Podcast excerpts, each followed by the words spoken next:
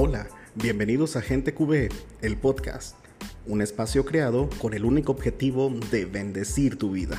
Actualmente estamos llevando a cabo un seminario de sanación interior y liberación, creado por la comunidad María Mediadora. Y por este medio estamos compartiendo el devocional para cada día de la semana. Las sesiones del seminario son los días viernes de 8.30 a 10 pm, hora centro, vía Zoom. Para más información te dejamos el link en la descripción. Quédate con nosotros y recuerda que Dios es bueno.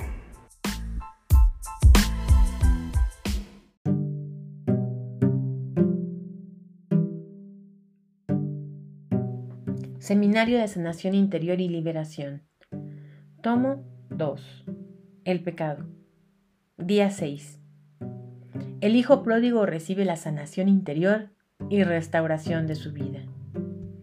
Lee la siguiente cita bíblica. Lucas 15, versículos del 17 al 24. Al fin se puso a pensar, ¿cuántos trabajadores de la casa de mi padre tienen comida de sobra, mientras yo aquí me muero de hambre? Regresaré a casa de mi padre y le diré, Padre mío, he pecado contra Dios y contra ti. Ya no merezco llamarme tu hijo. Trátame como a uno de tus trabajadores. Así que se puso en camino y regresó a la casa del padre. Todavía estaba lejos cuando su padre lo, le vio y sintiendo compasión de él, corrió a su encuentro y le recibió con abrazos y besos. El hijo le dijo, Padre, he pecado contra Dios y contra ti, ya no merezco llamarme tu hijo. Pero el padre ordenó a sus criados, Sacad enseguida las mejores ropas y vestidlo. Ponle también un anillo en el dedo y sandalias en los pies. Trae el becerro, el becerro cebado y matadlo. Vamos a comer y a hacer fiesta, porque este hijo mío estaba muerto y ha vuelto a vivir. Se había perdido y le hemos encontrado. Y comenzaron pues a hacer fiesta. Medita y responde. Reflexionó en su corazón y decidió volver. Como el hijo pródigo debemos reflexionar en lo más profundo de nuestro corazón y tomar decisiones que cambien el rumbo de nuestra vida. En la cita anterior es claro que el muchacho no volvió al padre por el amor que le había demostrado. Volvió porque tenía hambre y estaba totalmente arruinado. No importa la razón por la cual queremos volver a Dios. Fracaso económico, fracaso sentimental, enfermedad, aflicción en el alma, opresiones espirituales o familia destruida. Lo que importa es que reflexionemos en lo más profundo del corazón y decidamos regresar a la casa del Padre, dejando atrás la porqueriza. El padre corre a su encuentro. A Dios no le importa el motivo por el cual deseamos acercarnos a Él. Nos está esperando con los brazos abiertos. Dice el Evangelio que cuando todavía estaba lejos, el papá lo vio y salió a su encuentro a toda velocidad, llenándolo de besos y abrazos. ¡Qué tierno es Dios! Él es quien sale a nuestro encuentro y no reprocha nuestras equivocaciones, ni siquiera tuvo en cuenta lo que el muchacho le dijo, sino que inmediatamente comenzó a restaurar su vida. Lucas 15:7 Yo les digo que de igual modo habrá más alegría en el cielo por un solo pecador que vuelve a Dios que por 99 justos que, tienen, que no tienen necesidad de convertirse. La vida de este hijo es restaurada.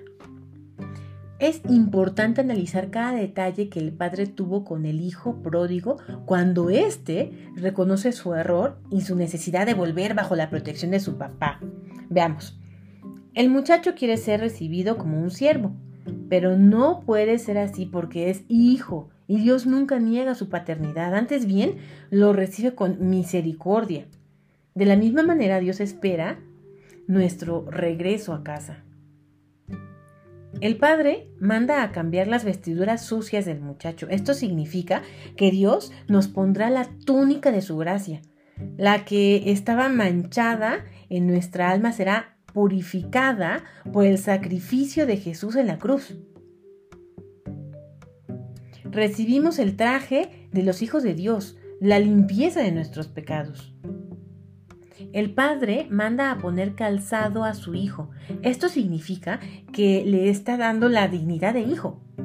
El andar descalzo es un signo de esclavitud. Dios nos libera de la esclavitud que estábamos experimentando como el hijo pródigo. El padre le mandó a poner un anillo en el dedo, símbolo de poder y prosperidad. El padre es generoso con sus hijos y a pesar de que este hijo había malgastado su herencia, se la restableció como signo de su amor. Y por último, el padre hizo una gran fiesta. La razón, este joven ha regresado nuevamente a la casa del padre. Hay mayor alegría por un pecador que vuelve a Dios que por 99 justos que no necesitan arrepentirse. Aplicación práctica. En un momento de oración, acércate al Padre Dios quien te recibe con amor y te abraza, sin reprocharte nada de lo que has hecho con tu vida. Abraza al Padre y recibe todo su amor, el cual te restaura totalmente. Para finalizar, declara con tus labios que eres una persona próspera, libre y digna de ser hija del Rey. Oración.